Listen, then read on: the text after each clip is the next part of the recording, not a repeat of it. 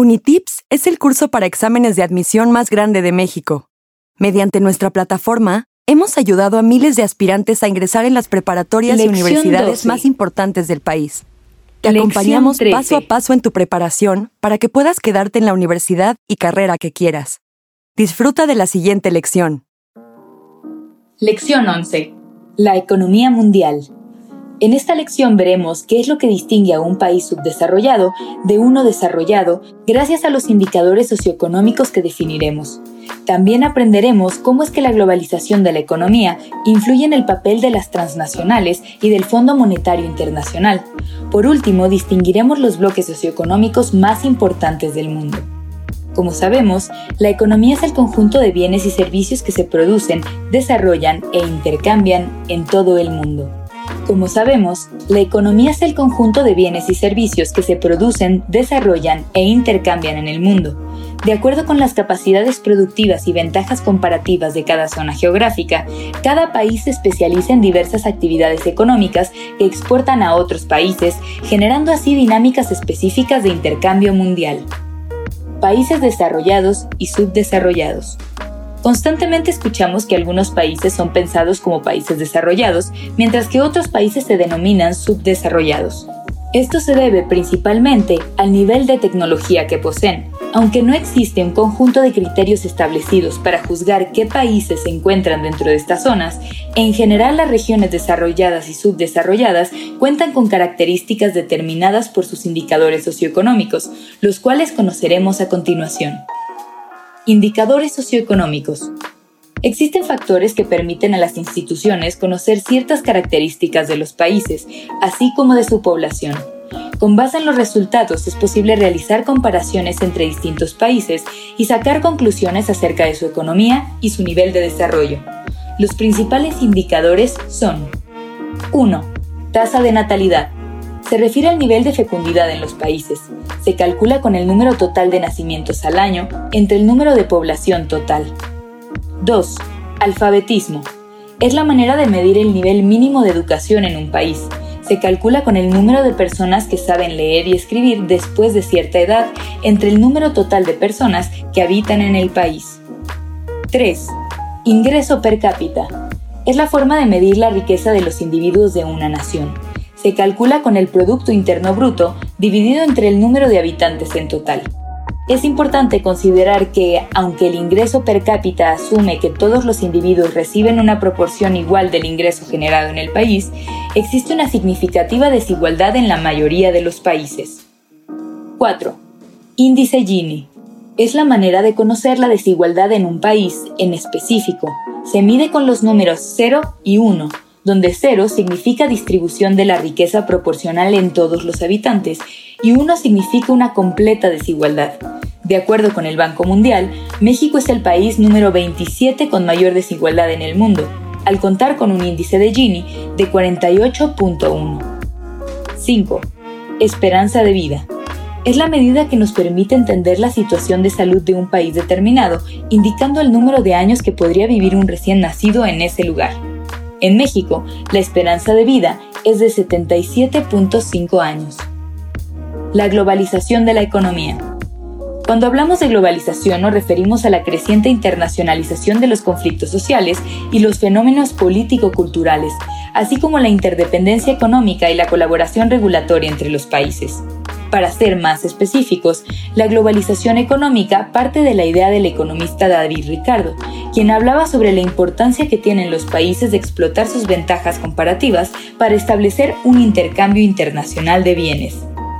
Respecto a las políticas económicas neoliberales, se ha buscado establecer un gran número de acuerdos comerciales entre países para eliminar o disminuir los aranceles entre ellos y así fomentar el intercambio de bienes con el objetivo de que las economías puedan tener un mayor desarrollo. Las transnacionales y el Fondo Monetario Internacional. Las transnacionales son empresas que tienen operaciones en distintos países, produciendo y distribuyendo bienes y servicios en gran parte del territorio mundial además de que han sido un factor importante en la globalización económica. Estas empresas generan inversiones y empleos en los países en los que operan. No obstante, se les acusa de aprovechar su tamaño para explotar a los trabajadores en países de bajos recursos y terminar con empresas de menor dimensión al dejarlas en una posición de poco poder competitivo. El Fondo Monetario Internacional, FMI por sus siglas, se fundó en 1945 al término de la Segunda Guerra Mundial. Se encarga de resguardar la estabilidad financiera del sistema monetario a nivel mundial con el objetivo de fomentar el desarrollo de los países y combatir la pobreza en ellos. El FMI otorga temporalmente recursos financieros a los miembros que experimentan problemas en su balanza de pagos para que puedan evitar crisis económicas en sus países. Sin embargo, esta organización ha sido fuertemente criticada en las últimas décadas debido al dominio de países desarrollados a cargo de su dirección y al condicionamiento de préstamos sujeto a estatutos neoliberales sin cuestionar si estos podrían o no beneficiar a países en vías de desarrollo. Bloques socioeconómicos regionales. Como consecuencia de la globalización se han formado distintos bloques socioeconómicos en ciertas regiones del mundo. Las principales son Bloque Norteamericano. El bloque socioeconómico norteamericano se formaliza en 1994 con la firma del Tratado de Libre Comercio entre México, Estados Unidos y Canadá. Gracias a él se propició una disminución significativa de los aranceles en estas tres naciones para fomentar el libre comercio. Hoy en día se le conoce como TEMEC. El tratado también fomentó la eliminación de barreras a la inversión internacional y la protección de los derechos de propiedad intelectual entre los tres países. Sin embargo, en la práctica, la superioridad económica de Estados Unidos sobre sus vecinos dejó a este en una posición favorable para explotar las ventajas del Tratado de Libre Comercio, lo cual tuvo repercusiones negativas sobre muchas empresas mexicanas que no pudieron competir con empresas extranjeras con menores costos operativos. Bloque Sudamericano. El principal bloque sudamericano se formó a través del Tratado de Libre Comercio conocido como Mercosur o Mercado Común del Sur, firmado en Montevideo en 1991. Los miembros de esta alianza comercial son Argentina, Brasil, Uruguay, Paraguay, Chile y la Comunidad Andina, que la integran Bolivia, Colombia, Ecuador y Perú. El tratado ha eliminado cerca del 90% de los aranceles entre los países participantes y representa una zona de producción importante tanto en lo industrial como en lo agropecuario. Bloque Europeo.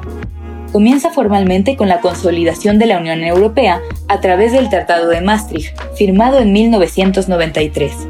La Unión Europea busca la integración económica a través de estatutos como el libre tránsito de personas, servicios y capitales, la eliminación de las fronteras entre los países miembros y la integración monetaria de manera gradual a través del euro, que es la moneda que comparten en común.